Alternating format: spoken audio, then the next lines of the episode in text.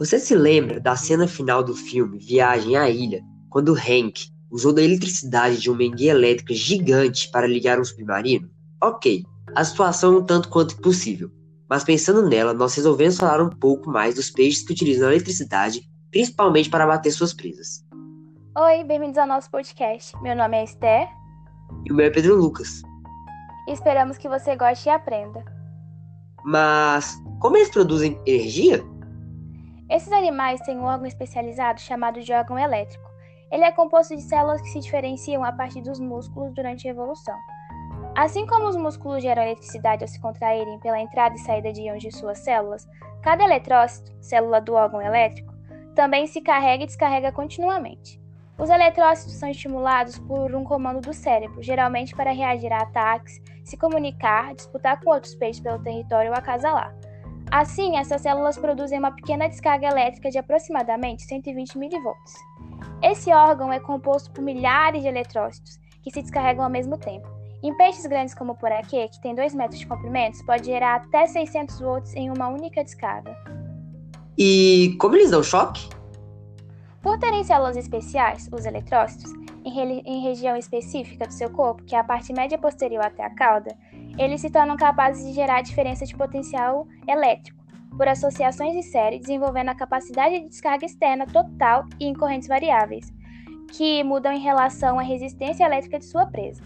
Essas descargas servem tanto para atacar uma presa e autodefesa. Seus receptores podem ser desde aquáticos ou até um humano que tem um azar de encontrá-lo. Que legal! Me fala alguns exemplos desses. Alguns exemplos desses animais elétricos são poraquê, capaz de gerar poderosas descargas elétricas.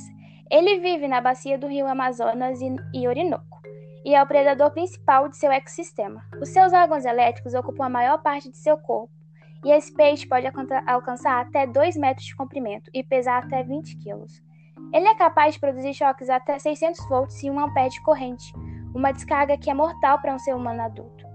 Apesar de também ser conhecido como enguia elétrica, o poraquê não tem relação alguma com as enguias. E nós temos também as raias elétricas. Elas são capazes de produzir descargas elétricas que variam dos 8 a 220 volts, dependendo da espécie. Mergulhadores são advertidos para evitar contato com essa raia, porque um choque de 45 volts ou mais já é suficiente para desmaiar um humano. Apesar de não existirem mortalidades registradas, se acredita que alguns acidentes fatais com mergulhadores que não conseguiram ser explicados tiveram a participação desta raia em algum momento. As suas propriedades elétricas são conhecidas desde a antiguidade.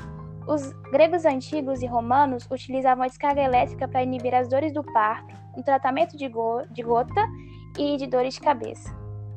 Mas e acidentes desses peixes com os humanos já ocorreram?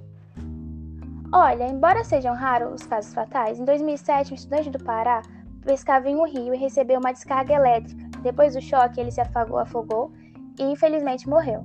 O IML confirmou que a causa de sua morte foi devido à descarga elétrica provocada por um poraquê e, logo em sequência, o seu afogamento.